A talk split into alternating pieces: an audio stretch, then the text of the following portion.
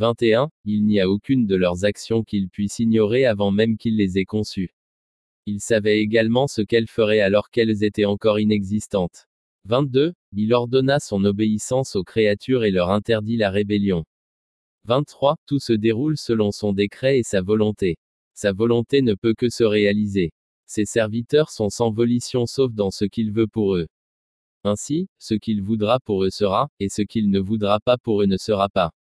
24. Il guide dans la voie droite celui qu'il veut. Il préserve et protège par sa grâce. Il égare qui il veut. Il rabaisse et éprouve avec justice. 25. Tout oscille sous sa volonté entre sa grâce et sa justice. 26. Il transcende le fait d'avoir des opposés et des égaux. 27. Il n'y a rien qui puisse contrecarrer son décret, ni rejeter son jugement, ou même outrepasser son commandement. 28. Nous croyons en tout cela et nous savons de toute certitude que cela provient d'Allah. 29. Nous attestons que Muhammad est son serviteur élu, son prophète choisi et son messager agréé.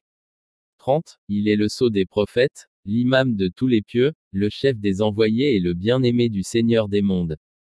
31. Toute nouvelle prétention prophétique ne sera après lui qu'égarement et passion.